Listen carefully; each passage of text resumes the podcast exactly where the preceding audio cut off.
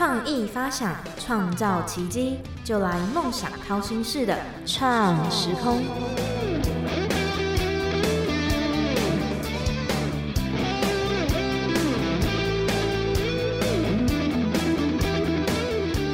收听《梦想掏心式的创时空》，我是景景。各位听众朋友们，早上晚晚安。今年度我们公司也有准备，应该说应该已经开始征建完毕这个海峡两岸长江杯金赏奖大赛，它是一个关于服装设计的竞赛，所以我就想说，嗯，好像还是要邀请一下时尚界的大师。刚好就有朋友介绍了这位老师，我们现在就先邀请我们今天的贵宾。我们邀请流行时尚那道光、完美之光的魏大光老师来到我们节目中。我们先请他跟我们听众朋友打声招呼。各位观众，大家好，我是魏大光。今天就是在给老师访纲之后，老师就跟我特别提说，我们的固定提问可不可以改问成动物这样子？然后我就想了一下。不知道好不好这样，然后可是老师就跟我说了一个，他有一个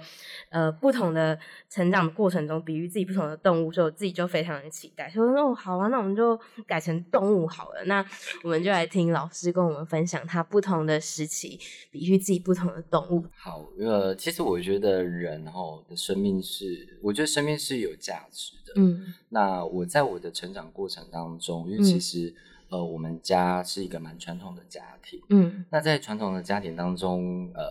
讲坦白说，我们家有点像书香世家啦，所以等于就是说，我们的家庭当中就有很多是什么出律师、医师、老师这种师都有，对，那所以在我从小当中，我会把自己比喻比较像是一头狮子，为什么？因为它永远都是要在第一名，嗯，对，那。呃，因为我从小到大，我必须都跟家族的关系，所以我会自我期许是蛮高的。嗯，所以在我这个过程当中，呃，我都常常可能是要在拿全校前三名，或者是是一个模范生的身份这样。嗯嗯，对，所以我也蛮有趣，就是在我自己在念书之，就是在还没有出社会的时候，我会觉得我自己就是我喜欢有那种赢的优越感，所以我那时候的过程就会觉得我自己像头狮子，然后但你对世事又不是很。东西这样子，对我就会觉得我的人生那时候是是这样，然后等到我出社会之后呢，你尽管你尽管在学校成绩多优异，老师都给你拍拍手，学生会给你拍，呃，同学会给你拍拍手，是，对，你就可能会有那种优越感，对啊，可是你出了职场，谁理你？关我屁事，对，就是这样，对，那。你出了职场之后，你遭落到很多自尊上面以及很多的打击之下，你必须要应应现实的社会。嗯，所以那时候我就会把自己比喻成一个毛毛虫，嗯，胆小，嗯，没有力量，嗯，你不知道拿什么跟人家比，然后全身充满了刺，嗯，因为你要保护自己。对，对，然后在这些所有的淬炼，在这些所有的历练退化中，呃，当我自己在，呃，因为我早期是学。发型线出身的，嗯嗯，那在自己当上设计师的时候，我才开始会比喻自己是一个蝴蝶，是。因为你开始要展翅，嗯，对，因为你开始在接受，呃，接受很多的呃掌声了，嗯，然后你的设计上面，然后包括到我开始呃服务影视演艺圈的这些艺人或者名人的工作。我都一直还蛮 enjoy 在这种感觉，是。因为大家看到我们蝴蝶就是表面上非常非常的璀璨，非常漂亮，非常亮丽，嗯嗯，对，但是它的生命都很短暂，对。对，那时候我就会觉得说，对，在我们这个环境里面，呃，尤其是在这么复杂五光十色里面，其实呃，我就会觉得它就像蝴蝶一样，是。它随时随地你不注意，你就会被击落下来了，对。对。然后，当我到我人生大概二十八岁、二十九岁的时候，开始从呃内地海外工作回来之后，呃那时候经历因为家人嗯呃身体的不舒服，就我妈妈那也长期都在国外，所以他们常常就看不到儿子。嗯，我曾经有大概有四五年是没办法回家过年的哦，很有趣。然后后来就想说，哎，有一个念头。那回来也朋友的鼓励，那就想说，哎，你倒不如自己一个人做，你要不要建立一个团队？嗯，然后当时也想说，哎，看到我同期，甚至是我比我还要呃还要年长的朋友，嗯，怎么到他们现在这个阶段还没有一定的成就、社会地位？是那时候我就想着说啊，那我来创业好了。嗯嗯。但是你知道创业又是另外一回事。对。就就开了一个平台。嗯。那平台呢呢建了一间公司。嗯。那那时候对于经营管理又不擅长。嗯嗯。那不擅长的状况之下呢，你知道就两年就把我所有的积蓄都赔光了。嗯。然后赔光了之后呢，嗯，就只剩还负债了八百多万。哦，我那时候打击真的超大了，你知道，从以前那个过程是，嗯，我在选工作，不是工作选我，甚至是我是呃，可能就是生活是真的蛮富足的，嗯嗯，对，然后到一晃之间，哇，要什么有债务追讨啦，然后什么的，你就会觉得，哎，这是我的人生吗？在那个过程当中，我就会变得很像一个刺猬，嗯。因为我要保护我自己，因为我受伤了，我害怕了。是，但是我的刺永远就是往外。嗯，然后呢，我面对我的家人也是这样。嗯，对。然后在这段过程，直到现在，嗯，呃，有家人的鼓励跟朋友的支持，然后再透过宗教，嗯，然后透过一些呃身心灵的调和和成长这些，其实因为我也还蛮爱看书的。嗯嗯嗯。然后我就是。会去看这些书籍，成功的激励书籍，然后慢慢去把自己去内化掉。嗯，然后到现在再重新出发的时候，我自己那时候的过程，我就会比喻自己现在是像一只老鹰。老鹰，对，呃，大家可能会觉得像老鹰好像应该是很攻击性的，对，其实它不是。我看待老鹰，其实我真正在去。我有一次很有趣，我是因为我是看的 Discovery，嗯嗯嗯，就在讲关于老鹰的事情，然后我就觉得好像我，好像现在的我，看起来是很有气势、很有攻击力。他可是他的攻击是在于他专注他的目标，嗯，他想要带领他的团队去往前那个目标，哦，可是他必须要先去冒险，嗯嗯嗯，对。然后呢，但是呢，老鹰是非常很有母性的一只，嗯，动物。为什么？他对于他自己的宝贝，嗯，他自己的团队，嗯，自己的家人，他是很保护的，而且还是愿意分享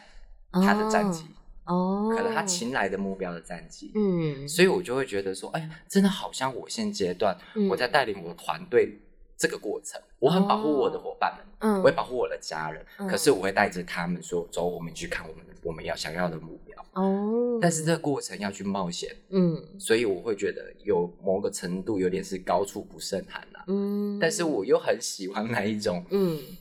呃，自由自在翱翔的感受。哦，对，所以我会觉得我现在是呃比较像一只老鹰。对，那嗯。后续呢，我也不知道，我的人生也还没到终点，所以 我也蛮蛮蛮期待。如果说，哎，有下次有机会，呃，我们有在这样子的聊天，我觉得可以再讨论到时那时候的我会是变什么样的一个动物。我觉得人真的还蛮有趣的。觉得听了这一小段，像是。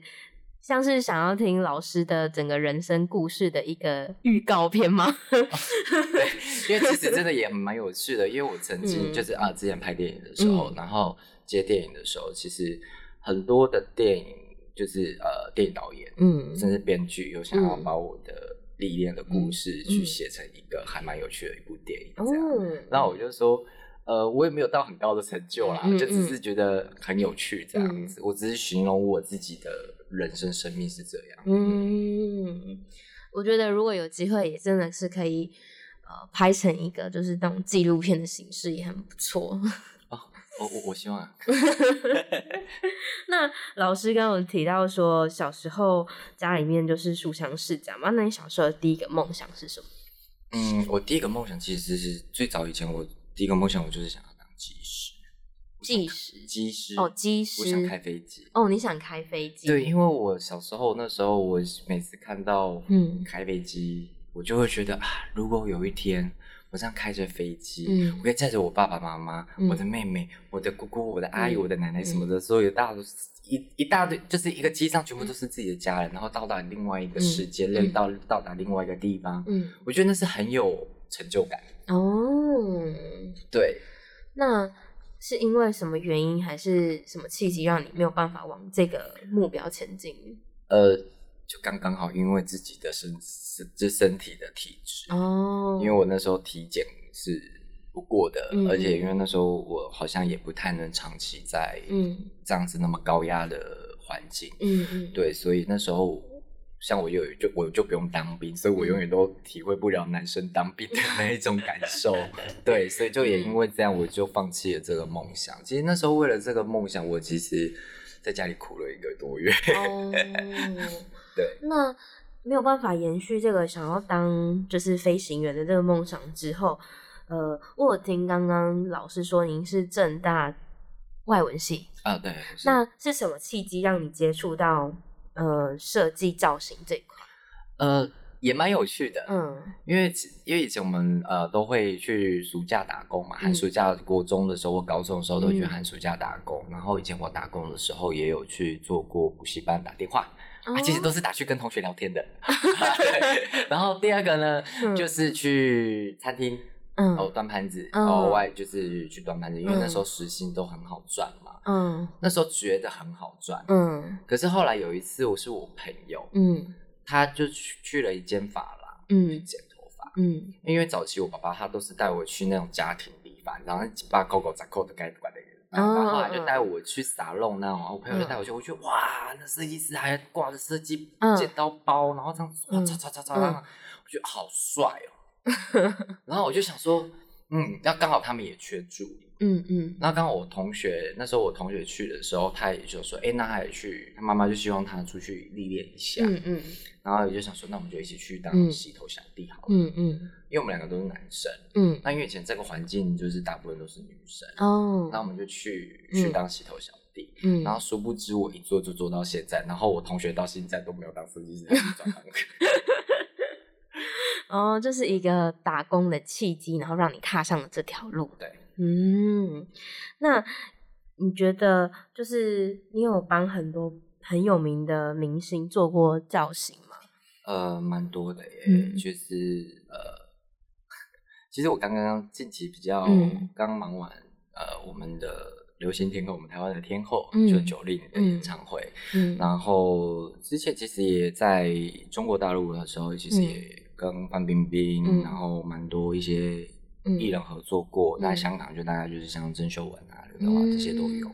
对，然后台湾的话部分，大家现在就是很红的，就是吴康仁啊，嗯，然后还有景华这样子。对，很多蛮多的。那你觉得，就是撇除先撇除你后来创业，你在做呃，你原本就是不管在台湾做啊，在国外做，你觉得你有没有遇到什么比较挫折的事情，在做设计这一块的时候？挫折哦，嗯，还蛮多的耶。因为其实你在每一个环境市场其实是不同的，嗯，对。那我觉得最让我挫折的一个点是，在几年前，呃，我跟韩星韩国艺人吴星辉合作的时候，嗯，那时候其实给我的震撼力蛮大的。怎么说？就是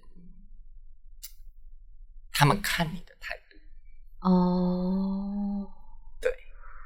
然后就会有一种感受，就是好像他们是在位置很高的地方，嗯，然后你是一个台湾人这样，哦，然后那时候合作，其实那时候也蛮感谢的，其实也还好，可能就是旁呃中间可能台湾的嗯的交流的人帮我有扶贫，可能有大概告诉对方我的我的 background，嗯，啊，可能就是我的经验这样子，嗯，对，但是后来那一次的合作让我是用。实力为台湾说话，嗯，就是因为我的认知是，我不去跟你多话，嗯，我只用实力来跟你说话，嗯，对，那时候我就会觉得，哎，我们台湾其实优秀的人蛮多的。那你觉得台湾在呃造型设计这一块的发展好吗？呃，现在的状况还比较好。嗯，可是以前我真的认真说，我觉得以前是真的不被重视的。嗯，为什么呢？因为以前早期很多人的认知就是啊，去当洗头小弟，去当洗头小妹，嗯，去学头发、学技巧，就是你不会念书，嗯，啊，你可能就是游手好闲，嗯，啊，你不知道要干嘛，嗯，对，然后就可能会推着你去做一技之长，嗯，可是其实那个时候我去学的时候，嗯，呃，教我的老师，嗯，蛮讶异的，嗯，呃，因为我教我的老师他是来自香港，嗯，那他是香港蛮蛮有名的设计师，然后他看他那时候对台湾的学历其实并不知道，嗯，那我那时候去的时候刚好我才刚考上台中一中，嗯嗯，对，后来我再去台北，我为了来台北工。嗯嗯，然后学这个，然后就呃用转学考的方式考上了建国建国中学，这样嗯嗯，对，那时候他就会认知到说，哎哦，原来你已经在念台湾高中第一学府了，嗯，其实那个时候我蛮有一点点，就是其实我我会刚刚会说我有点像狮子，嗯的概念很像，嗯，你越说我不行，我就越要给你看出来我们是可以的，我要去打破这种。其实后来。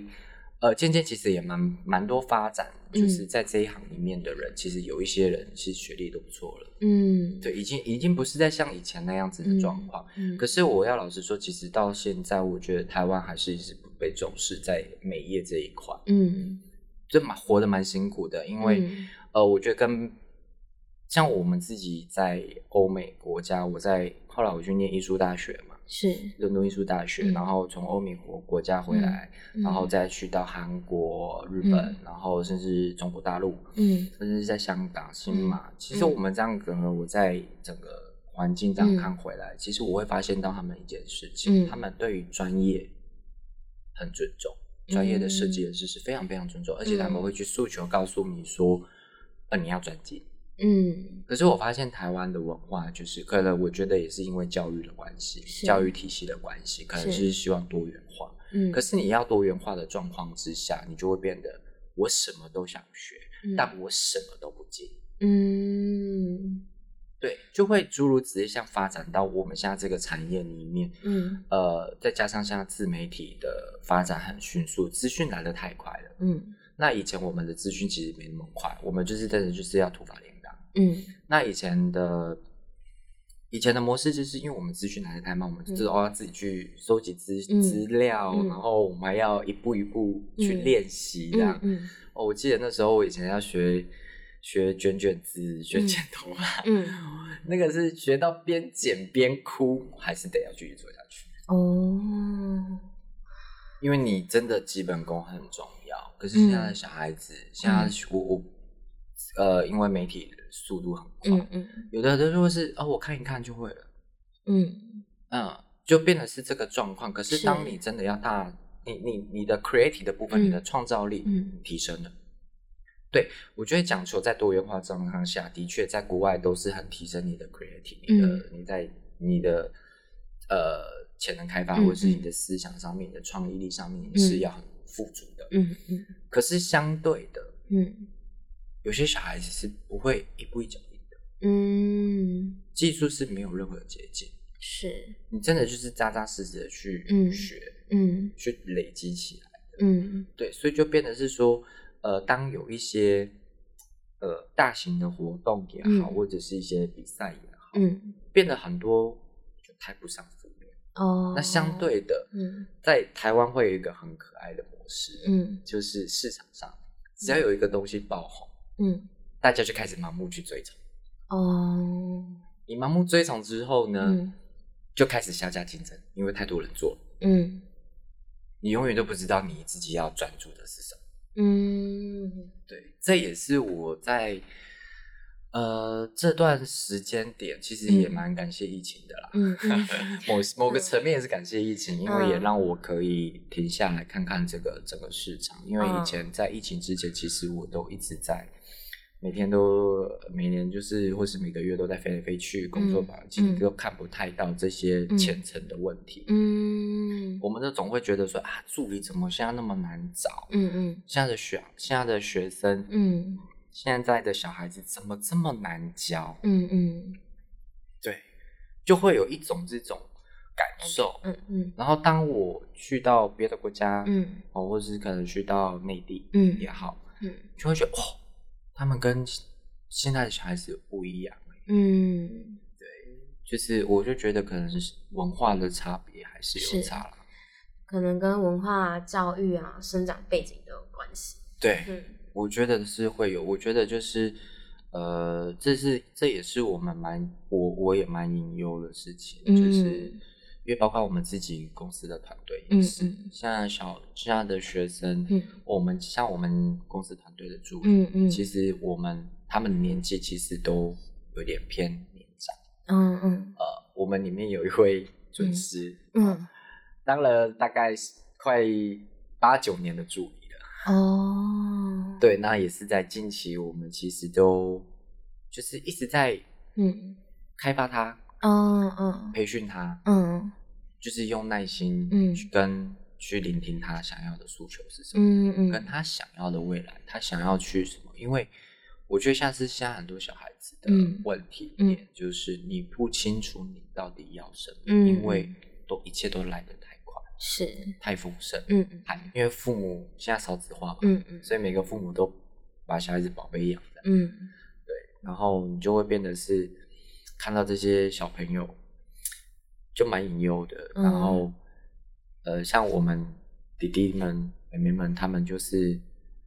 呃，在长期以前的环境下，就是会被打压，嗯，然后很多不敢表达，嗯，然后其实我也不知道我要干嘛，嗯嗯。对然后到现在，他们现在看他们成长，我其实蛮感动。就是对啊，因为我们另外那个主持也即将要考过设计师考核了。对啊，我这也蛮感动。就是这一块，其实是我后来或许在我想要在创业的时候，我觉得教育蛮重要。嗯，那你觉得像你刚刚提到你去很多不同的国家发展，那你觉得你在台湾发展跟去其他的，不管是欧美啊？还或者是韩国啊、大陆这边，你觉得有什么比较大的差异吗？呃，我觉得他们的差异性，你以文化来讲好了，呃，文化当然亚洲地区还是会比较保守。嗯，那像我在欧美国家的时候，其实我会发现到他们给我们的，我发现他们的思维就是你要大胆尝试。嗯。然后呢，你要自己去想办法创造，他不会什么都给你哦。你就等于就是你要从没有，嗯，到你要去想办法去创造到有，嗯嗯。所以他们的优越感也好，他们的成就感也好，就很容易自然去达成，嗯，就很容易会比较有这种呃呃很骄傲的心情，因为这些，而且他们会觉得我如实的得到，这是因为是我努力来的。嗯嗯，对。那像在我在呃内地的时候，其实我想实在话，就是我发现到是可能因为他们人人口众多，嗯嗯，所以他们要去争取争取那零点零零零一的机会，嗯，很难。哦，嗯，所以他们就变得是在每一个机会当下，他们是很把握的，嗯嗯，对，而且他们会让我像我那时候去大陆买方便面的时候，嗯，那时候我们也在忙那边的。电影或是电视剧的时候，我真的很可爱。就是那时候制作单位帮我准备了，就是那边的助理。嗯，你知道吗？我只是交代一两件事情，可是他们可以仔细到真的让我很压抑到说，哦，因为他们可以把我想的这么多。哦，嗯，甚至是他们呃超出他们的工时时间，嗯，他们还愿意去练习。嗯，因为那时候我们在那边，因为毕竟我是从台湾来的，嗯嗯，那所以我都已经是住在酒店。是，那我们在酒店的时候，有时候我们在帮艺人书画的时候，都会有时候会在酒店书画。嗯嗯，对，那那我们的他们那些学生就都会自己有时候很累哦，收了工可能都已经是半夜，可能晚上十点、十一点，甚至已经凌晨一两点，可是隔天可能大概六七点或者五六点就要起来书画。嗯。他们会自己收了工，把所有的场次表，嗯，我所有的联系表，嗯，全部都记得非常的清清楚楚，嗯，然后呢，把我们老师的东西全部都整理的非常干干净净，嗯，然后呢，架起人头，嗯，练习，哦，我这个这个精神让我非常的压抑，这这我这也是我觉得台湾现在的孩子。我觉得要去学的精神跟态度，嗯，对，因为呃，我我会我会认知到是他们的文化，因为对他们环境跟文化对他们来说，他们今天要崭露头角是非常非常的难的。嗯，因为他们人口太多了。嗯，对。然后像我在呃韩国或者是香港，那因为香港步调真的蛮快的啦。嗯嗯。对，那香港香港因为以前都是在欧美英国统治，所以我觉得在这块里面，他们在人文上面本来就呃表达性本来就比较强。是。对，所以跟他们只是跟他们工作起来是真的，嗯，要很急。对，那像在跟韩国合作，就是你要有你的主观、你的思想，你你所要表达的东西是要非常清楚的。嗯嗯嗯，对，你要知道你在干嘛。嗯，对，否则你会被他们牵着鼻子走。哦，对。那你觉得，就是像你刚刚有说，你原本就是呃入这行之后，然后你也跟很多很大咖的明星合作啊，然后一直到回来台湾，你第一次创业的时候，这个嗯，一直到第一次创业失败，然后把你的积蓄都赔光，这个过程可以稍微跟听众朋友聊一下吗？哦，这个过程真的是对我来说真的是很交战，嗯。我那时候，呃，当时的我是真的还蛮自傲的，嗯，因为我的认知就是，你看，我都做那么多，服务过这么多很有名的，或者是当时我的生活，嗯，你在我那个的年，在我在年纪以以现代的呃社会地位来讲，或是平辈的年纪，嗯，是已经非常很好了，嗯，对，就成就是还不错这样子。然后，可是这样一重重一摔的时候，其实我那时候对自己心态上，我完全是对自己完全完全的很没有自信，嗯，完全没有自信，所以我就很像一个刺猬一样，嗯，我甚至连家人，嗯，呃，都是对待家人也是一样，因为对待家人那种感受是愧疚，哦，愧疚，然后，然后我又自尊心，那时候自尊心又非常非常的强，嗯，对。对，然后那时候就会觉得说，面对这件事情，我有一点点打击蛮深的。然后刚好你的团队又是你自认的好朋友，嗯，对，然后你就会觉得他们怎么会怎么样对待你？然后用的资源也是你的资源，然后钱也是你出的，然后反正就是那时候的状况，就是自己很。很很哀伤，嗯，很受害，嗯，然后一直对自己是超级不体面自己，甚至是那个时候，我有打算要离开这个环境，嗯嗯，对。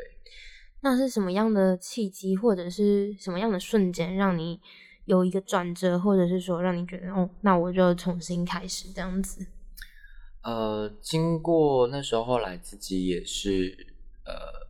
因为过程当中刚好也遇到我父亲，嗯，我父亲那时候家，因为家人还是你支持你最最大的力量来源，嗯嗯，那那时候父母亲其实都已经退休了，嗯嗯，然后父母亲就为了帮助你，因为那时候我背了大概八百万的负债，嗯，其实对那个时候年纪的我有点，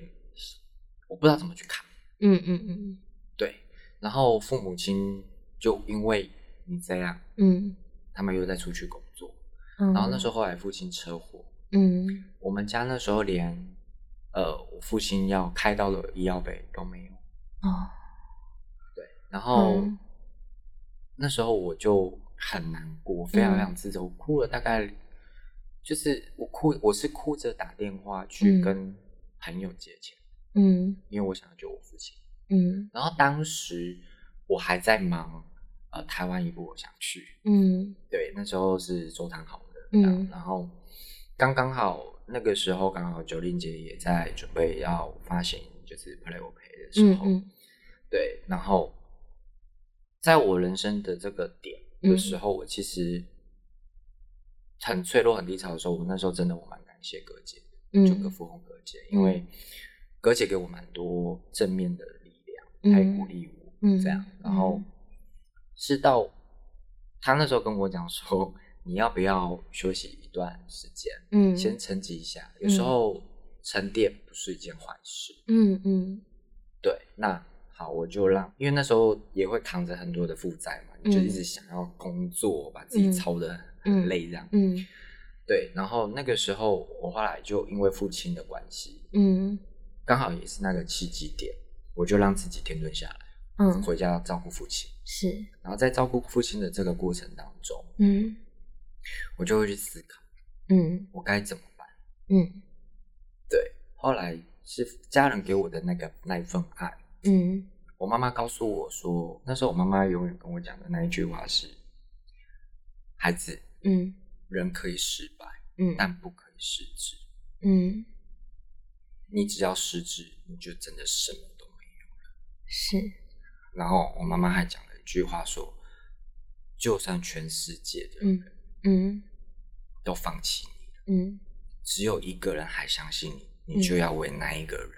继续奋斗，嗯，即便那个人是你自己，你还是得要奋斗下去。是，所以当时那时候的契机点，我就想到，天啊，我身边其实真的还蛮多人支持我的，嗯嗯，即使很多的舆论压力也好，我那时候还有在网络上被霸凌 我那时候还被网络上还被泼什么什么，就什么哎欠钱呐，什么什么的，哎那时候真的对我很伤，嗯，我那时候真的很受伤的，然后。我都我那时候我也都不太敢上网，嗯，因为我怕看到那些讯息，嗯嗯，对。然后后来我就是想到说，哦，其实这些的舆论压力状况外，哦，可是还是很多人支持，嗯嗯，包括我同行的朋友，嗯，然后你看又有各界支持我，嗯，九零姐那时候也是给我很大的鼓励，嗯嗯，然后我就想说，嗯，他们都这么支持我了。我没有道理让自己，我没有那个道理放弃我自己。是我也是在那个时候后来就蜕变，然后我就告诉我自己：好，我休息，我休息沉淀，把自己准备好。嗯，我把自己准备好的时候，那时候后来就是出来的工作，我就回去接台湾八点档。嗯，对。然后当然挑战也有，因为毕竟你你技术面东西太久没碰，因为那时候大概休息快两年了。嗯，然后你技术面没有碰，嗯，当然还是有点生疏这样。然后那时候面对的挑战也蛮。也蛮也蛮有趣的这样子，对。但是我那时候也蛮感谢呃陈志强，因为那时候志强哥对我真的也蛮好，因为他在这部戏里面有演嘛，然后还有小金姐这些，他们都很鼓励我这样。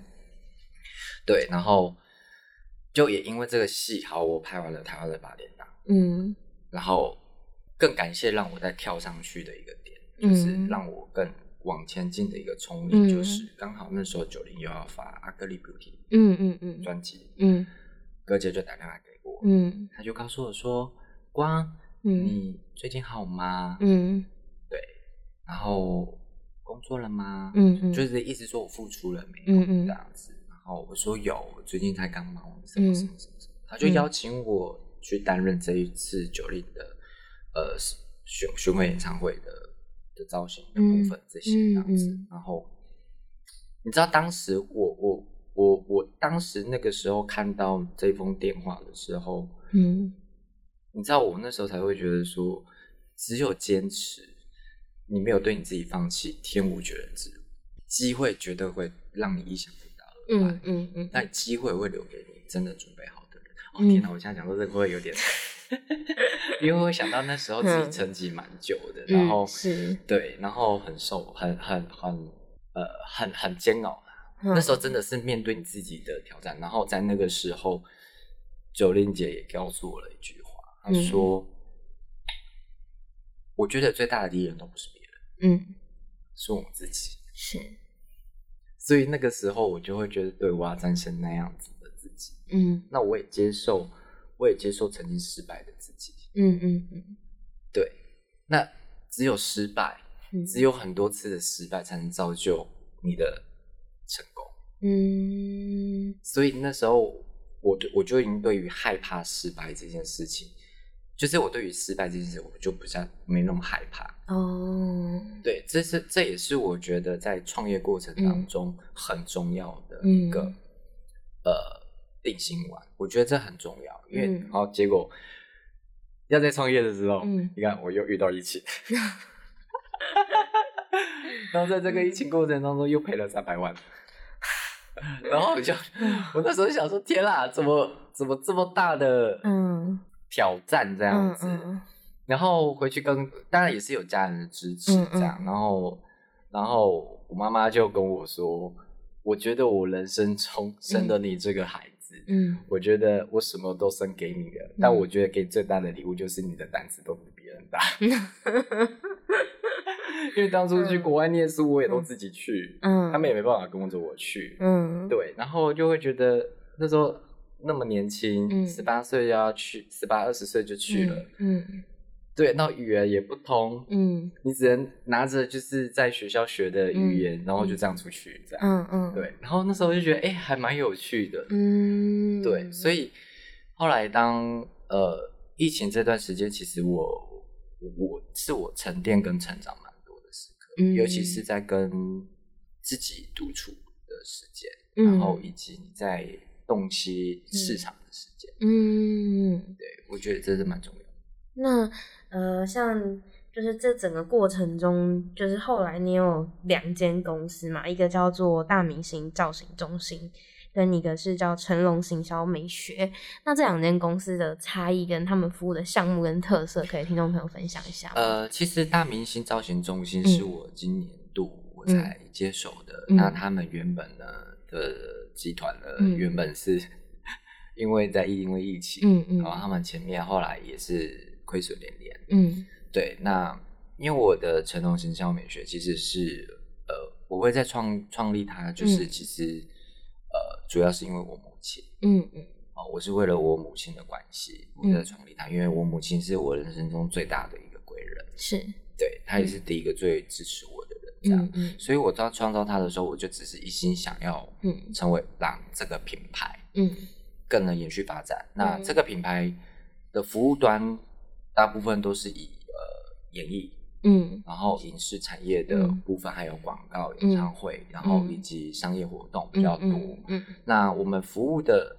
呃客群，嗯，哦，大部分可能真的就是比较金字塔顶端的，因为我们从我们称重形象美学，它其实我们比较我们会比较以呃在意品质跟艺术，它是比较是属于那一种，嗯。呃，他在做的东西，它是。会去颠覆你，嗯，你原本既有想象的哦，嗯嗯，对，它就是比较属于你今天想要改变你自己，嗯，然后你想要换另外一个不同的自己的时候，就是完完全全是，所以它的接受度要非常，也就也有点呼应到我胆子很大哦，对，所以就是你要接受度，你的胆子也要很大哦，所以就是会改变你另外一个，因为我们就是在讲求你的形象定位，嗯嗯，理解，因为我用我。二十二十三年来在演艺圈的的经验去定位每一个人，嗯，哦，你可能从你的你适合什么样的颜色，你适合什么样的的样式，嗯，对，去打造这样子。那大明星他就是比较是后来我接手，那因为我接手之后，我看了很多市场性的东西，它是比较属于就是我们会比较希望就是说把，嗯。呃，因为我们也有一群，他们是也是跟我一样，也有在做一些网红、YouTuber 或者是一些呃艺人，或者是流时装秀的一群设计师们这样子。对，那他们的他们就比较是以原本是以发廊在经营，嗯嗯。但因为现在之后我接手之后，我就把它成为一个全方位的方式，就是我需要用这样子的模式，嗯，去。回馈给消费者，嗯嗯，那那我们又很注重在于身心灵上面的层次，是为什么？因为身心灵层次上面，你今天你可以去抚慰到每一个客人他心里面的感受，嗯，其实每个人是希望被被爱，嗯，甚至去有爱人的人爱人的能力，嗯嗯，然后还有就是被专注，嗯，对，被关注，是。那。我希望就是大明星在这一块，就是回馈给我们的客人是这样子。那我们的部分其实就比较是一般消费族群是比较能接受，所以我们才取名为大明星。哦，对，因为我们的 slogan 就是大明星走入你心，哦，让你成为星光璀璨的大明星，让你可以有可以从你在这身这一块身心灵当中可以去展现，呃，你看到不一样的自己。嗯，那成龙行销美学。比较是在讲求，比较在诉求，就是在于个人，嗯，改变的另外一个面。嗯，跳脱现在的自己。对他比较是有一点点跟我会比较有点相关。嗯，对，就是比较呼应我想要讲求这个不同的品牌的模式这样子。对。那就像是刚你提到说，你原本就是可能有服务很多大明星啊，然后在服务像范冰冰啊等等之类。那后来为什么会就是回来台湾之后，什么为什么会想要回来台湾创业这样？呃，如果我以这么说来讲的话，其实因为我本身是过敏体质，嗯嗯，然后再加上因为大陆的气候真的我比较不合适啊，嗯，对啊，然后再来再来另外一个点就是。我的家人，哦，考虑到家人，所以那时候我就考虑回来这样。对，嗯，然后再来是，呃，最主要最主要，我需要就是台湾可以让世界看到，嗯，那让世界看到这件事情不是被动式，而是我们主动式，嗯，所以我就会觉得，我想把我的经历跟我所看到的世界观，嗯，甚至是我学到的，嗯，我想要贡献给。台湾这一块土地，因为毕竟这是我的家乡。嗯，那像你刚刚提到你经营这两间公司，你有没有遇过什么比较有趣的事情，或者是你觉得值得可以跟听众朋友分享的？传统传统，行销美学比较还好，嗯，因为大部分都呃。我们做的当然也是，我也是踹了蛮多次，然后才走向，因为毕竟市场环境不同，所以你很难就是因为我的营运模式是比较属于用欧美的那一套模式，对，它是比较注意比较注注重在艺术感这件事情，是。对你毕竟，所以它变得它是没有任何极限的，嗯嗯，对，你是用一个甚至是用一个不完美的眼光去看待这件事是变完美的，嗯嗯嗯，对，那。大明星呢，他就是比较是属于大众市场，嗯，我可以想要给大众回馈给大众市场，让大众市场去看到自己，嗯，对，那那也蛮有趣的，因为毕竟大明星，我变得我一定要去接受市场的一些挑战，是，嗯，对，那在前阵子，我们公司其实就是真的也蛮有趣的，就是我们在改革制度上面，嗯，对，那。当然有会有一定的既定的模式，像一般很多人就觉得，哎，撒弄发廊就是做头发，嗯，然后有像有的也会用复合式的模式，可能说，哎，会带入美甲，嗯，带入彩妆，嗯，对。可是就像我说的，大家都想做，嗯，大家都想要，嗯，大家都想学，是，可是没有一项是转精的，嗯嗯，对。但是我们很好，我们蛮有趣的一件事情是。大明星在这一块，嗯，呃，就是在那个区域，我们真的透过市场调查，嗯，客人接受彩妆这个角度是需要被教育的，嗯，对，所以我们公司也有彩妆师，专业的彩妆师，嗯，然后，然后包括很多有一些我们真的也遇过，就是有一些是真的自己，哦，自己看了我们公司的一些。呃，一些资讯，嗯，然后不不管是成龙也好，大明星也好，因为像这两间公司，我已经是整合合并在一起了，只是两个服务的客户端不同，嗯，那大明星现在很妙，很有趣，在我们那那边附近的人，就是过去看到，或是在网络搜寻到我们，不管是在 Google Map 也好，还是脸书、IG，嗯，哎，自己都会打来问说。哦，我我我我呃，可能哪一天我需要参加哪一个活动？嗯嗯。哦，我可以有怎么样做的彩妆造型？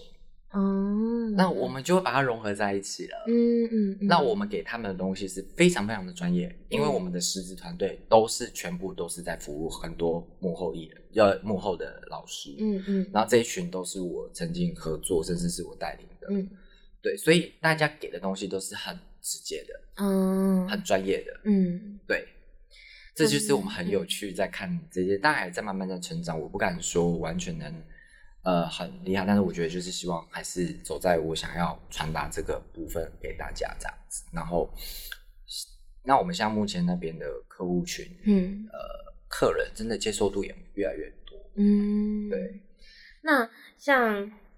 像您经历过这么多，就是风风雨雨，有没有什么给未来想要从事相关产业年轻人的建议？呃，我会想要先给现在新呃真的想要创业的伙伴们或是年轻辈们，我会想要告诉他们的是，唯独只有你自己清楚你要表达什么，你要专注跟坚持，嗯，真的只有这样。还有最主要就是你的你的意志，你的坚定意志要很很不去被动摇，嗯。当然，创业一定都要有一些些做提前的功课，但是我们常常说的，呃，往往计划赶不上变化。嗯嗯，对，但是一定都会有失败。嗯，你要去接受失败。嗯，唯独只有接受失败，嗯，多不管几次的失败，嗯，你才能会促进你那那么一次，然后永续的成功。嗯。而且那一个的成功，绝对会让后世的人都看到，会永远记得。接受自己的失败，然后再把再想办法跨越它，这样子。对，一定是要这样子，因为我自己也是。嗯。所以，所以当后来要在创业的时候，我妈妈都会问我说：“啊，你如果说真的照我们给你以前的未来的路去走，你现在可能。”很很顺，很平稳，嗯，可是相对的，我会一直活在舒适圈，嗯嗯，对。可是我选择了我自己的路的时候，当然起起伏伏、跌跌跌跌撞撞很多，嗯，那你也会遇到很多的不谅解、嗯，不理解，因为他们你要原谅他们，因为他们没有走在你这个路上，嗯嗯嗯，对，因为我家人曾经对我这样不谅解过，朋友也对我不不谅解过，可是他们并没有走过，所以他们不能理解。嗯嗯，对，但是你唯独就是你要有一颗坚强的心，嗯，还有那个胆，嗯，还有一个你的坚定心，你还有不怕失败的心，你才能继续往这条路走得更好。觉得今天就是聊这么多，就是我自己会觉得像接受自己的失败，然后超越自己，然后有一个重新的自己，我觉得这个是非常棒也非常受用的一句话，这样子，对，嗯，那。今天聊这么多，老师有没有想要宣传什么？可以跟听众朋友宣传一下。嗯，就是欢迎各位观众朋友可以听完可以搜搜寻一下我们大明星造型中心。是。那我们近期呢，其实呃有很多的在于你在染发上面的颜色，嗯，你有想要你有想要调整都可以来，因为我们的师资真的都非常的坚强。嗯，对。然后还有在于。呃，我也想要告诉大家，当你有一些活动，哦，你找不到彩妆，嗯，找不到什么，欢迎来大明星，嗯，因为我们绝对会给你一个全方位的服务。好的，那大明星有没有有官方的网站还是粉丝专业？都有。好，那我会把相关的资讯放在我们新闻的下方，听众朋友都可以到那边搜寻。我们非常感谢老师今天抽空来跟我们聊这么多，就是聊他的创业过程，然后希望对听众朋友有很大的帮助。那很快，我们今天节目也到达尾声喽。我们谢谢魏大光老师来到我们节目中的分享。我是创时空的晶晶，我们谢谢老师，谢谢大家。那我们下次见喽，拜拜。